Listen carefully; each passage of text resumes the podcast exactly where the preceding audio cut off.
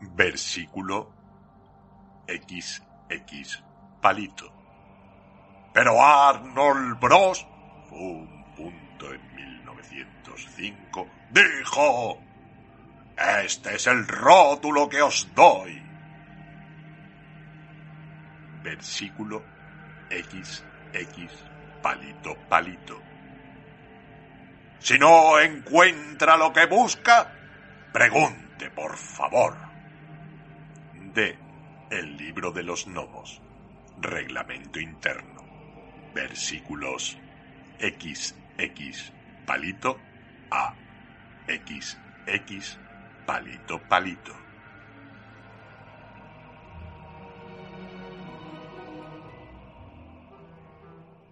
El éxodo de los gnomos.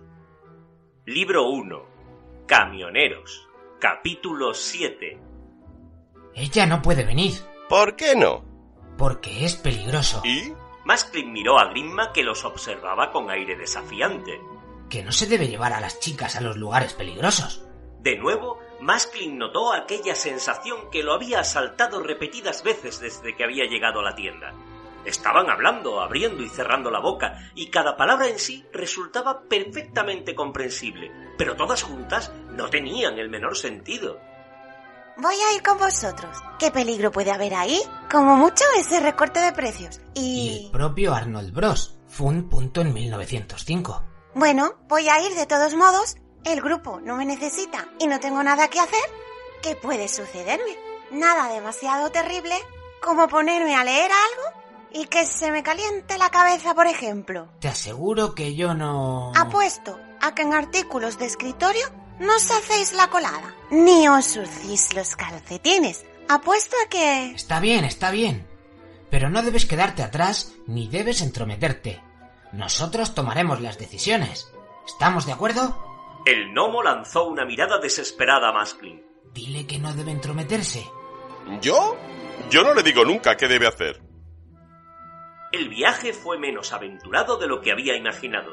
El viejo abad había hablado de escaleras que se movían, de cubos con fuego y de largos pasadizos vacíos en los que no había donde ocultarse. Pero desde entonces, por supuesto, Dorcas había aprendido a utilizar los ascensores.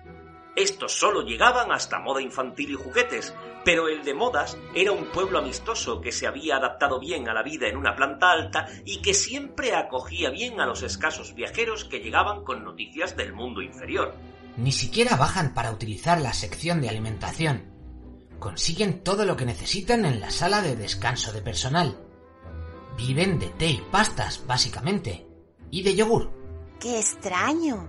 Son muy amables. Muy juiciosos y tranquilos. Un poco místicos, tal vez. Debe ser, por tanto, té y yogur. De todos modos, sigo sin entender eso de los cubos de fuego. Verás... Creemos que el viejo abad tal vez... En fin. Pensamos que su memoria, al fin y al cabo, es tan anciano que... No tienes que explicarme nada más. El viejo Torri también se comporta así en ocasiones. Es solo que su cabeza ya no es tan aguda como antes. añadió el ayudante del abad. Masklin no dijo nada. En su opinión, si bien la mente del abad podía estar ahora un poco roma, en otros tiempos debía de haber sido tan aguda que debía cortar la hierba. Los de moda infantil les proporcionaron un guía que los condujera por las regiones extremas de su territorio. Allá arriba había pocos gnomos, pues la mayoría prefería las bulliciosas plantas inferiores. Los corredores bajo el suelo de la planta eran casi como estar en el exterior. Leves ráfagas de brisa levantaban el polvo en grises remolinos, y no había más luz que la que se filtraba por las escasas grietas. En los lugares más oscuros, el guía tuvo que encender cerillas. Era un gnomo muy menudo, que no dejaba de sonreír tímidamente y que guardó silencio cuando Grimma quiso hablarle. ¿A dónde vamos? Preguntó Masklin volviendo la vista hacia las profundas pisadas que iban dejando. A la escalera que se mueve. ¿Se mueve? ¿Cómo puede ser? ¿Acaso hay partes de la tienda moviéndose por ahí? Garder se echó a reír con aires de superioridad. Claro, claro. Todo esto es nuevo para vosotros. No debéis preocuparos si no lo entendéis todo. ¿Pero se mueve o no? Ya lo verás. Es la única que utilizamos, ¿sabes? Resulta un poco peligroso. Uno tiene que montar encima, ¿sabes? No es como en el ascensor. El pequeño gnomo de moda infantil señaló al frente con el dedo, hizo una reverencia y se marchó a toda prisa por donde había venido.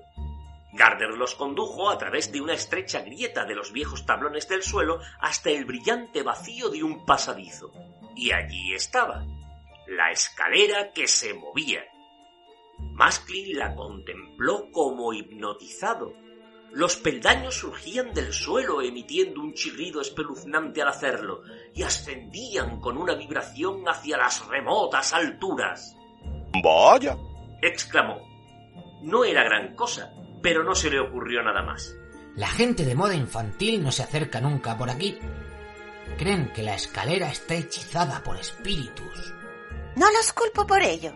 Dijo Grimma con un escalofrío. Bah, no es más que una superstición. Replicó Garder muy pálido y con un acusado temblor en la voz. No, no hay nada de qué asustarse. Masklin se volvió hacia él y preguntó. ¿Has estado aquí alguna vez? Oh, sí. Millones de... unas cuantas veces. Respondió Garder cogiendo un pliegue de la túnica y retorciéndolo entre los dedos. Entonces, ¿qué hacemos? ¿Te está gustando este episodio? Hazte fan desde el botón Apoyar del podcast de Nivos. Elige tu aportación y podrás escuchar este y el resto de sus episodios extra. Además, ayudarás a su productor a seguir creando contenido con la misma pasión y dedicación.